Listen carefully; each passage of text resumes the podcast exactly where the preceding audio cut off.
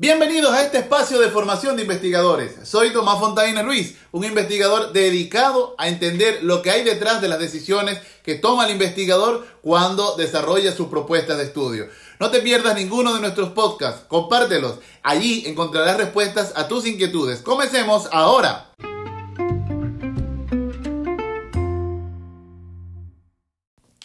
Hola, en este podcast nos vamos a dedicar a estudiar las variables en la investigación. Este tema particularmente está presente en todas las investigaciones y para muchos investigadores nobles se constituye en un dolor de cabeza con intensidad creciente. Básicamente, cuando estamos en clases de métodos de investigación o estamos intentando construir nuestra, nuestro título, temática, etc., este elemento siempre va a estar presente. Pareciera que nos tortura, nos cuestiona y a veces está allí frente a nosotros y nos cuesta reconocerlo comúnmente eh, están asociados a nombres como dependientes, independientes, intervinientes, relacionales y pare de contar. Creo yo que es una construcción al cual se le han colocado tantos adjetivos calificativos que al Nobel investigador pues le cuesta muchísimo poder asumir una posición frente al tema en estudio y lógicamente poder seleccionar aquellos componentes que va a profundizar. Entonces, miren, en este podcast nos vamos a dedicar a entender al menos cuatro aspectos importantes. El primero tiene que ver con, con qué es una variable. Lógicamente definiremos, eh, provocamos una, una definición bien elemental, bien sencilla, puede resultar un poco gracioso, pero bueno, ya veremos que esta definición va a acompañarnos de modo permanente a lo largo del podcast y estoy convencido que al terminar eh, no se te va a olvidar en la vida. Luego vamos a clasificarlas. Vamos a trabajar con al menos cuatro criterios para poder entender cómo cambian. Y luego te vas a dar cuenta que una misma variable puede tener diversos matices. Y esto va a, justificarse a propósito del criterio que utilicemos, utilicemos para verla.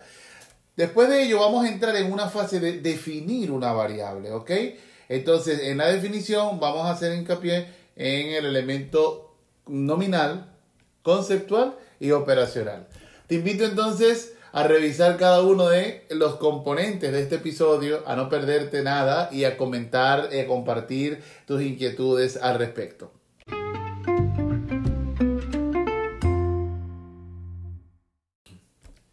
¿Y qué es una variable? Empecemos por ubicarnos en un contexto de investigación. Imaginemos que estamos trabajando con estudiantes universitarios. Los estudiantes universitarios expresan múltiples características o propiedades constitutivas. Por ejemplo, pudiéramos ver su inteligencia, medir su dinámica psicoafectiva, los obstáculos que tienen para aprender, sus ideas políticas, el modo en que interactúan, probablemente eh, sus frecuencias eh, de dedicación a la lectura, sus estilos de lectura, cantidades de propiedades que en ellos pueden ser convergentes. Y lógicamente no dejaríamos de abordarlos como objeto. Eso significa que un estudiante como objeto de estudio tiene múltiples propiedades o características. Y en este sentido, esas propiedades o características las vamos a asumir como variables. Moraleja. Una variable entonces la vamos a definir como las propiedades o atributos que tiene un objeto de estudio. Una definición bastante sencilla. Y esto nos invita a pensar, pero bueno, ¿y cuántas propiedades puede tener un objeto? Tantas como seas capaz de justificarlas. Tantas como seas capaz de poder comprenderlas. En todo caso, también medirlas. Y a propósito de ellas, utilizarlas como mecanismo explicativo del funcionamiento de, ese objeto en diferentes condiciones o contextos. Esto significa entonces que las variables, como su nombre lo indica, pueden cambiar y de hecho cambian de acuerdo a la percepción del investigador. ¿Y cómo? Te preguntarás si acaso un investigador puede ver un elemento y otro definitivamente contradecirlo o mirar un componente adicional a, lo ya visto. Pero por supuesto, imagínate que estamos en un grupo en el que tal vez un investigador decida, bueno, voy a trabajar con la autoestima del estudiante universitario. Y otro dice, bueno, ¿por qué no lo complementamos tal vez con autoeficacia? Y otro dice, me interesa motivación. Y otro diría, me interesa estilo de aprendizaje. Si lo dejamos de manera individualizada, tendríamos cuatro estudios. Pero si las cuatro personas se ponen de acuerdo, cada una desde su perspectiva, tendríamos un estudio multivariado mucho más fortalecido y con una capacidad explicativa mucho más fuerte. Entonces, para estudiar motivación, ahí tendríamos obviamente una variable, necesitaríamos una, una fuerza teórica y del mismo modo las que anteriormente mencioné. La moraleja es que la definición de una propiedad o atributo siempre va a estar acompañada de una posición teórica. Por eso, la decisión que tomas para emprender un estudio nunca se hace, eh, digamos, en ausencia de un referente teórico, porque siempre la teoría te va a permitir cuestionar el objeto o interpelarlo con la finalidad de que empiecen a aflorar ciertas condiciones que vale la pena extraer, estudiar. En la medida en que la comunidad científica se dedica a entender la complejidad de un objeto de estudio, empiezan a aparecer ciertas características que antes no se veían. Recordemos que las características pueden ser tangibles o intangibles a simple vista. Pueden ser total, totalmente materiales, es decir, que la puedes contactar vía órgano sensorial, o definitivamente tan abstractas como el dolor, como el amor, que te obligan a ubicar mecanismos alternativos o, sistemas metodológicos bien puntuales para poder acercarte a ellas. De tal modo entonces no puede haber una variable que carezca de un objeto de estudio y no puede haber un objeto de estudio que se constituya en ausencia de un referente teórico. Recordemos que la teoría siempre va a ser el lente para entender qué es esa cosa que queremos estudiar. Y luego, esa cosa que queremos estudiar, ese objeto del que nos queremos apropiar, tiene un conjunto de rasgos constitucionales o constituyentes, etcétera, eh, que vale la pena entonces identificarlos como propiedades, como atributos, para poder aprenderlos. Visto de este modo, la variable, como un atributo o una propiedad, tiene que expresarse de algún modo. Por lo tanto, eh, es interesante que, que sepamos que la variable tiene valores, se expresa en valores que pueden ser numéricos o, o, textuales, a partir de los cuales es posible entenderlas y a propósito de ello comprender luego cómo se manifiesta eh, el, el, objeto de estudio como una complejidad. Fíjense que en este caso estoy introduciendo tres, tres elementos puntuales. Primero, un objeto. El objeto tiene propiedades o atributos, tiene variables, y las variables, para poderlas entender, necesitamos obviamente contactar sus formas de expresión. Por ejemplo, si quiero ver el peso, entonces se manifiesta en unidades, puede ser en libras, puede ser en kilos. Si quiero ver la talla, se manifiesta en centímetros, en pulgadas. Si quiero ver la inteligencia, se manifiesta en una escala, en una escala ordinal o intervalar según la estructura que estemos eh, manejando. Si quiero ver, por ejemplo, el amor, entonces se manifiesta en construcciones textuales que dan cuenta de la posición que tiene el sujeto que posee amor frente a ese objeto que es amado. Entonces, para tener precisión al respecto, interesante, no olvidar, no puede haber variables sin objeto y no podemos comprender la variable sin su modo de expresión.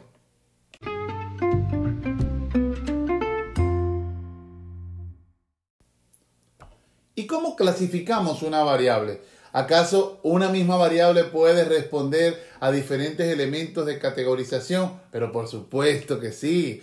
Imaginemos en este momento un ser humano cualquiera. Digamos, estamos frente a 10 personas y decimos, bueno, eh, vamos mm, a, manifestar lo siguiente, vamos a estudiar en ellas el género. El género, sí, sí, cómo no. Y nos interesa ver básicamente eh, cuál es la concepción de género que tienen las, las personas en estudio. Bueno, entonces, ¿esta variable qué será? ¿Independiente o dependiente? ¿Es cuantitativa? ¿Es cualitativa? ¿Qué será? ¿Continua? ¿Discreta? ¿Tal vez politómica? ¿Dicotómica? Y creería yo que en este momento estaría en una posición de no entenderme, porque ni yo mismo me podría entender, ya que para poder saber que una variable responde a un extremo de clasificación o a un punto de clasificación, lo primero que tendríamos que tomar en cuenta es cuál es el criterio de clasificación que estamos utilizando. Entonces, Primer punto es que para poder clasificar necesitamos criterios.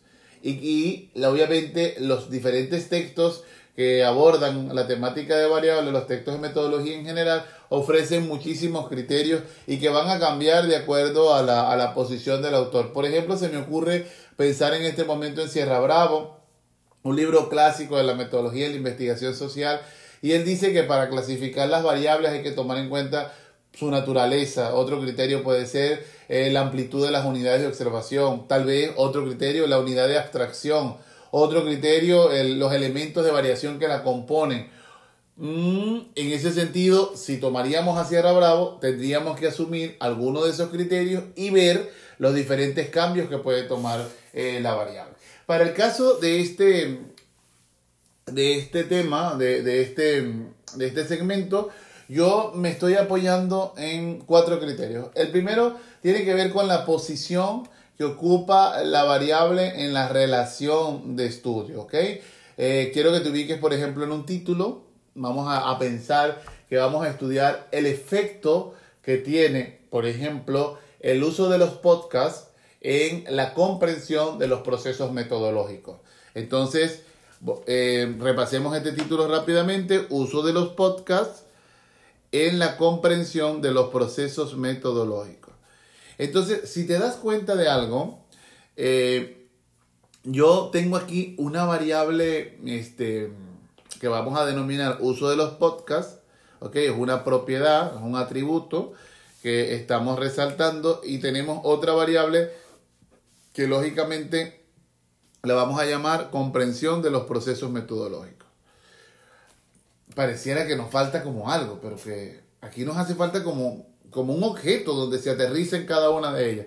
Pero por supuesto, nos haría falta ver en quién la vamos a mirar. Entonces, cambiemos el tema y decimos uso de los podcasts en la comprensión de los procesos metodológicos que tienen los estudiantes universitarios. Ah, cambia la cosa. Entonces, el estudiante universitario sería mi objeto de estudio.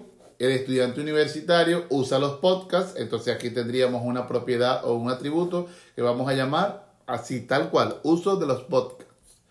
Y luego tendríamos otra variable que sería comprensión de los procesos metodológicos. Fíjense, no es lo mismo hablar de procesos metodológicos que hablar de comprensión de los procesos metodológicos. Porque en el caso de los procesos metodológicos, estoy haciendo hincapié en entender cómo se problematiza, teoriza, metodologiza, analiza y escribe en la investigación. Pero cuando hablo de comprensión de los procesos, tiene que ver con el modo en que la, el, el estudiante interioriza, se empodera, se compromete y se apropia de estos conceptos. Ya no solo el contenido en estudio, sino el modo en que lo hace suyo. Fíjense cómo cambia por adherirle la palabra comprensión a los procesos metodológicos. Y en el caso de los podcasts, la variable no puede ser podcast porque es que el podcast no viene adherido al estudiante. El estudiante lo usa. Ah, entonces aquí la palabra uso va a condicionar la construcción de eso que vamos a estudiar.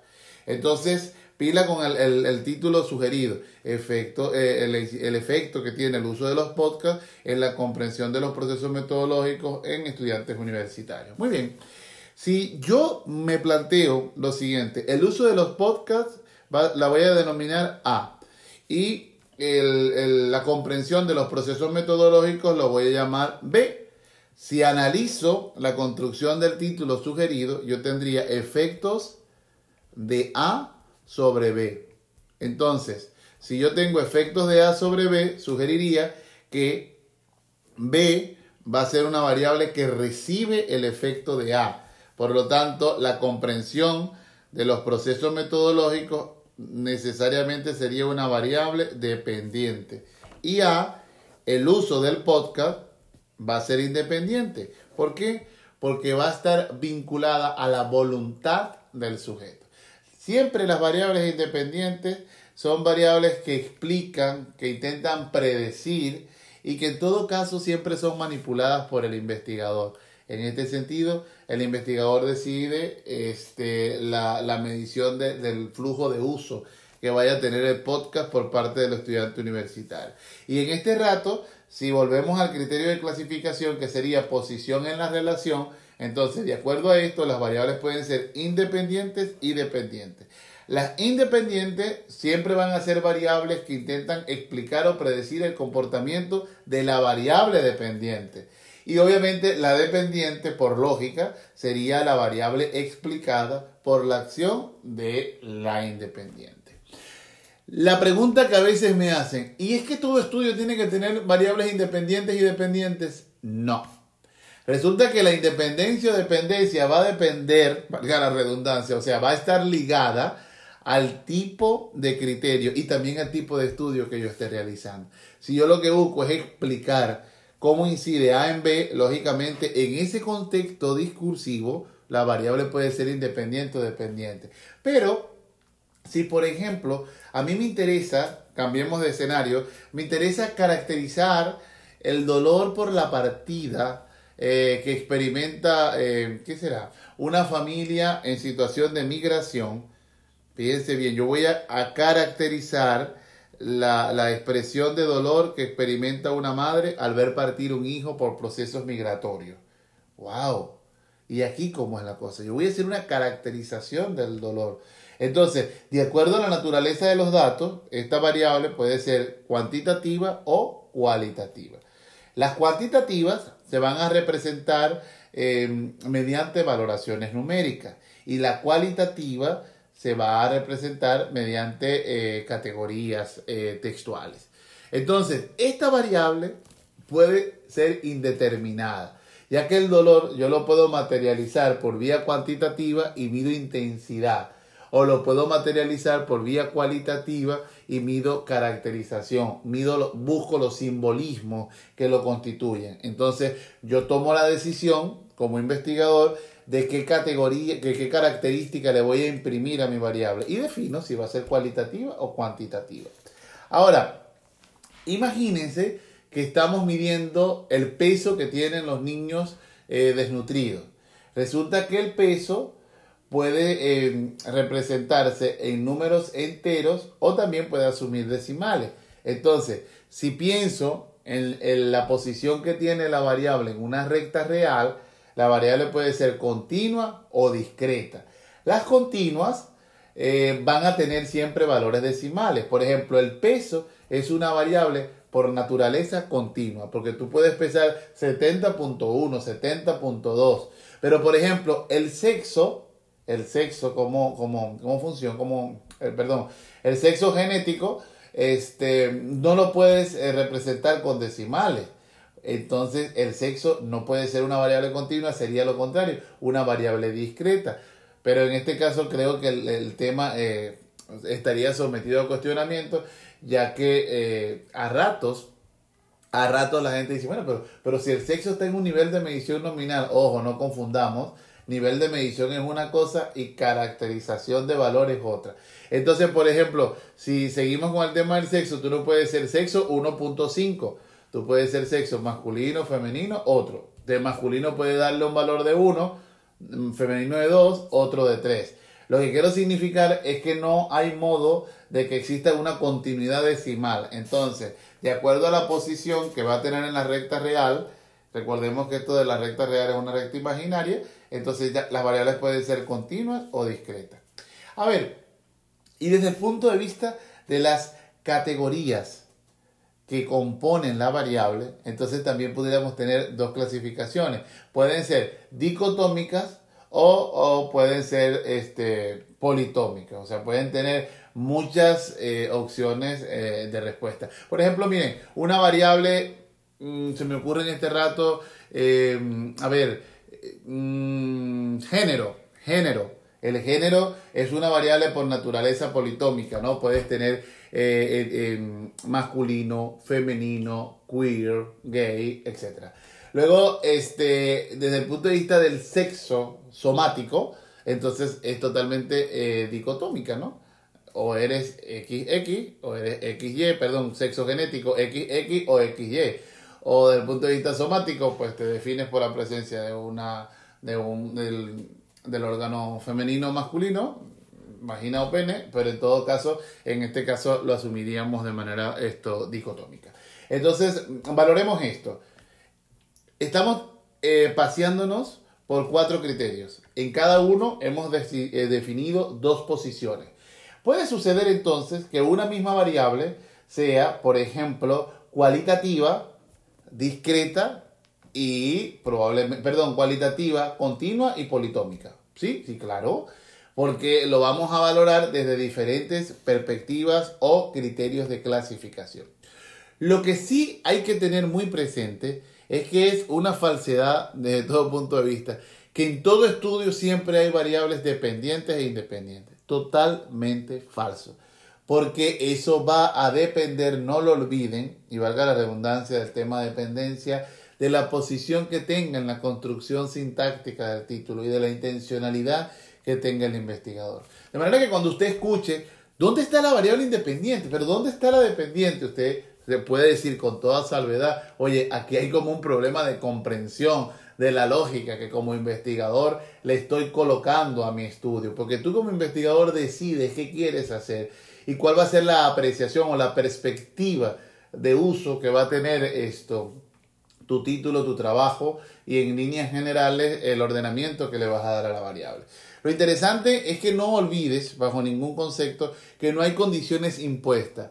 Este segmento, lo importante que tiene es que tú le dices a tu interlocutor cuál es la clasificación de variables que estás asumiendo, porque luego, más tarde, esta caracterización va a permitir tomar decisiones sobre el modo en que la vamos a medir. Entonces hay que ser muy conscientes de esta decisión porque definitivamente marca una diferencia importante. Si, por ejemplo, tú lo que quieres es determinar eh, básicamente las características de la composición de una pieza musical, bueno, pero ¿cuál es la variable dependiente o independiente? Pues ninguna. Está frente a un estudio totalmente descriptivo donde quieres, como lo he dicho anteriormente, caracterizar composición musical. Ahí nada depende de. Obviamente la composición está ajustada, está, em, digamos, condicionada por múltiples elementos, pero en tu estudio tú no estás nombrando a ningún otro. Tú estás frente a un estudio de naturaleza univariada. Por lo tanto, no hay cómo forzar la realidad a inventarte una relación de dependencia que solo existe en la mente ingenua de quien no se ubique en esta posición de confrontación de conocimientos. Muy bien. Ahora pasemos a definir la variable.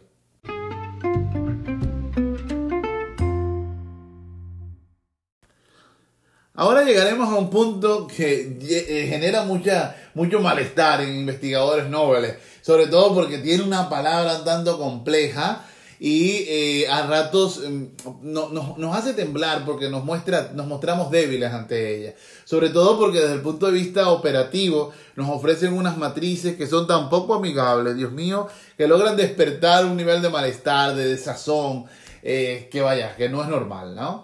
Entonces el estudiante debe hacer una operacionalización de variables, el profesor se pone muy técnico en el proceso, genera una matriz con tantas celdas que aquello se hace, Dios mío, tan inmanejable y tan poco funcional que olvidamos la naturaleza del por qué pedimos esto, el para qué sirve esto. Y cuando olvidamos todo ello, entonces empezamos a esterilizar la función metodológica de la investigación. ¿Y saben por qué? Básicamente por lo siguiente. Si las variables deben definirse nominalmente, o sea, hay que nombrarlas. Sería el primer nivel de del nivel, mm, primer nivel de definición. Nombremos nuestra variable. Nombrarla, sí, claro. Es la expresión más general que podamos este, producir. Lo interesante es que cuando la nombramos ya hemos demarcado un espacio semántico, pragmático tal vez, y obviamente sintáctico. Recordemos que cada vez que nombras algo, das vida. Nombrar es dar vida. No lo olvides. Ahora, una vez que lo nombras, necesitas darle argumentos, necesitas darle soporte eh, teórico. Por lo tanto, necesitamos entender qué dices, qué hablas, qué hay detrás de ese enunciado que has tomado como variable. Entonces pasamos a un segundo nivel de definición que lo vamos a asumir como definición conceptual. En este caso, lo que hacemos es darle precisión a la primera definición, es decir, a la definición, a la definición nominal. Entonces, aquí es sumamente importante, fíjense bien, sumamente importante que tengamos claridad teórica. Por ejemplo, no es lo mismo definir el aprendizaje en términos de la teoría conductual que en términos de la teoría cognitiva o constructivista. Para nada es igual.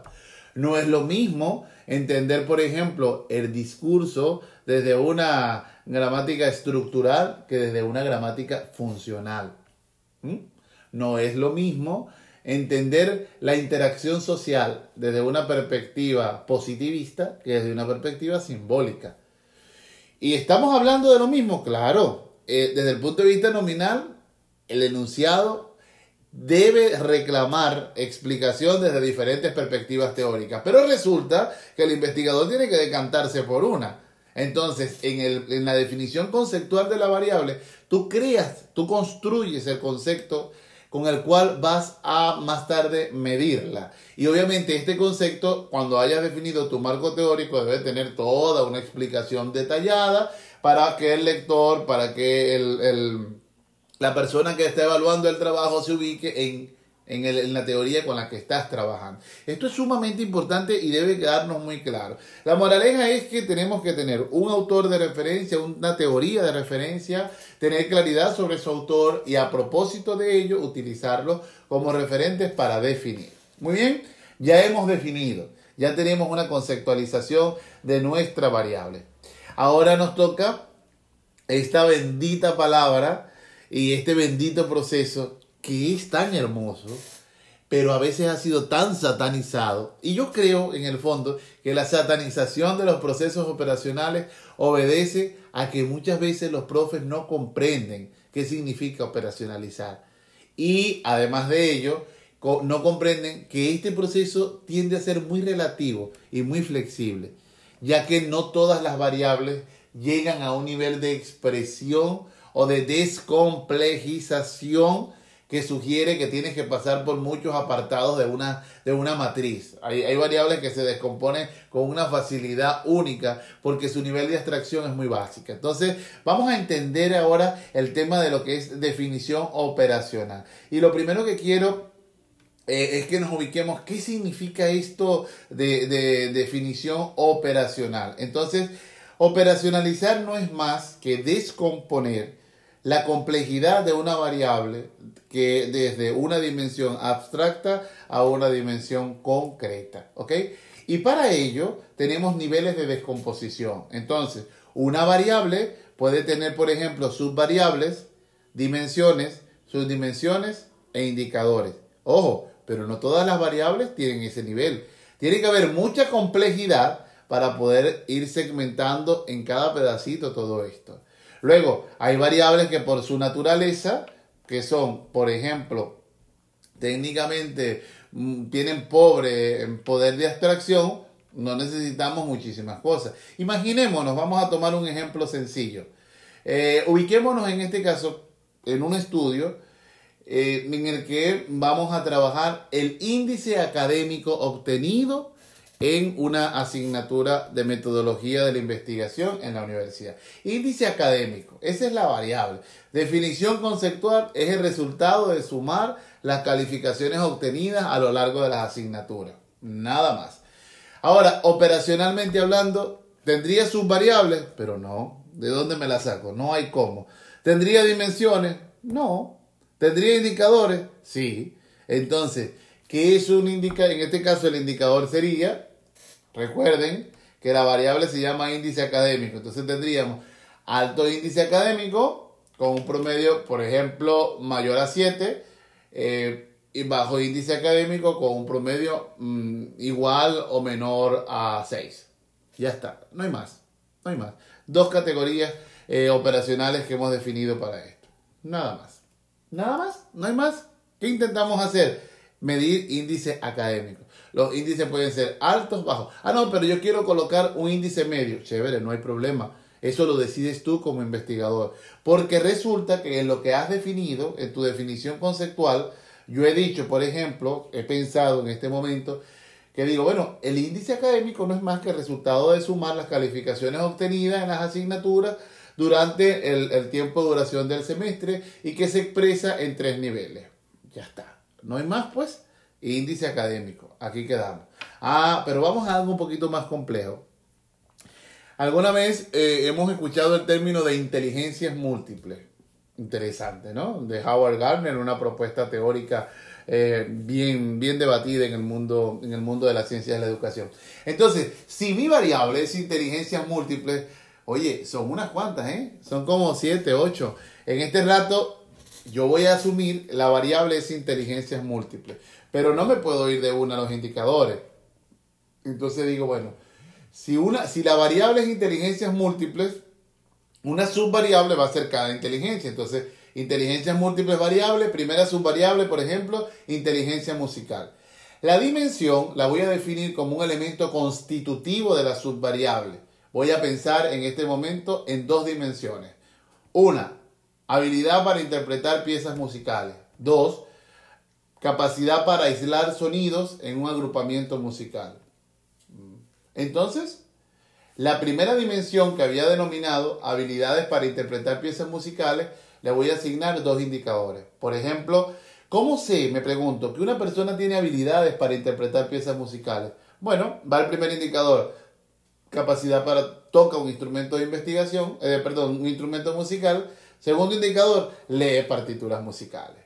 Si una persona toca un instrumento y lee partituras, entonces tiene habilidades para interpretar piezas musicales, entonces tiene inteligencia musical.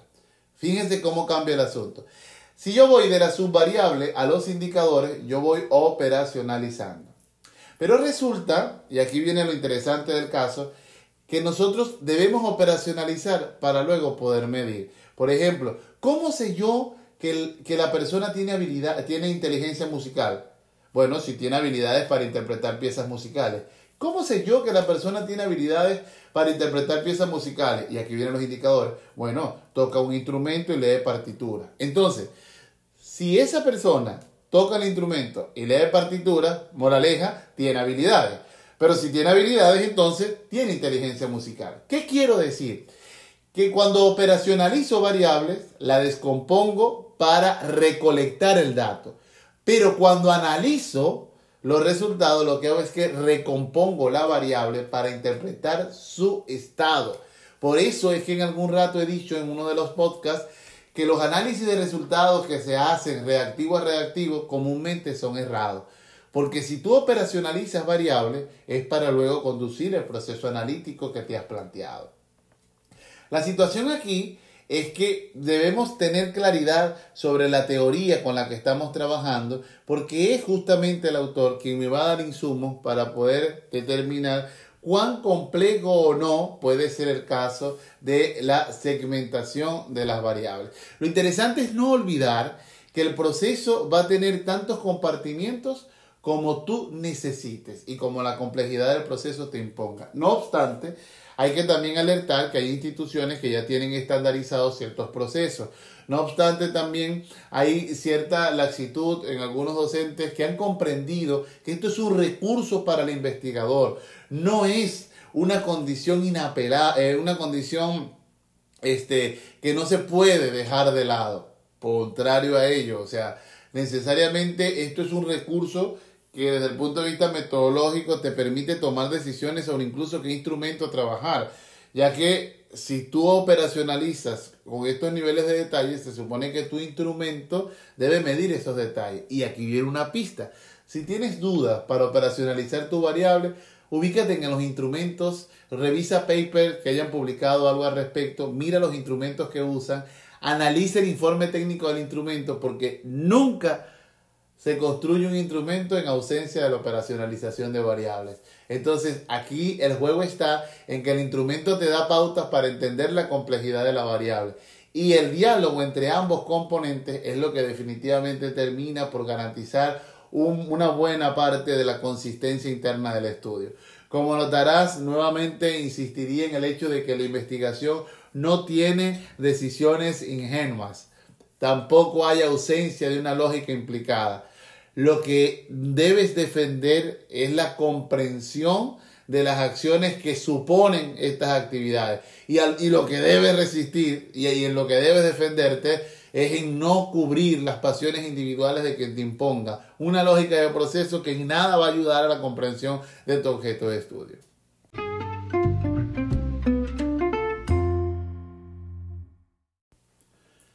Entender las variables en el proceso de investigación y tenerlas muy claras es arrancar un estudio con buen pie. Para poder definirlas, definitivamente debemos conocer nuestro objeto y tener mucha claridad teórica. Porque no se trata de colocar un nombre al azar. No se trata de, inventarte un, tema, un título para ponerlo allí y salir del paso. Se trata de que te comprometes con aquello que enuncias y por lo tanto aquello que, enuncias eh, condiciona lo que tiene el trabajo en su desarrollo.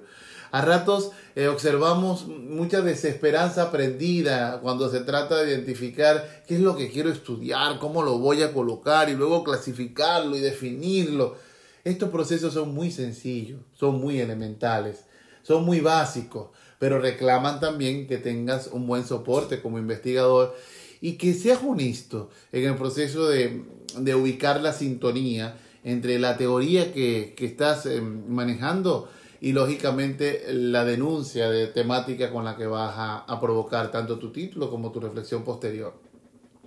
Es interesante que entiendas que este concepto está muy ligado a la aritmética, pero luego toma formas particulares cuando lo haces tuyo. Es interesante que no olvides que tu variable te va a acompañar a lo largo de todo el estudio.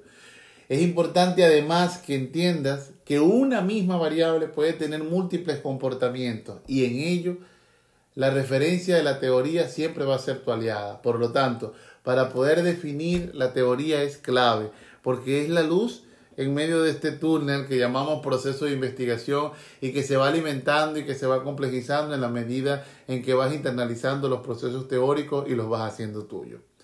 Gracias por acompañarme en este podcast. Espero que haya sido de utilidad para ti, que lo puedas escuchar, cuestionar, compartir. Es interesante que logremos generar condiciones para que otros también puedan liberarse y tal vez confundirse un poco más, porque se trata de eso. Donde está la duda, obviamente la capacidad de asombro se hace presente y con base en ello la innovación tiene lugar. No olvides que la madre de la competencia, que los padres de la experticia están hechos de practicidad. Por lo tanto, practica mucho, revisa mucho, estudia mucho para que logres tener solvencia en la comprensión de estos conocimientos. Hasta otra oportunidad.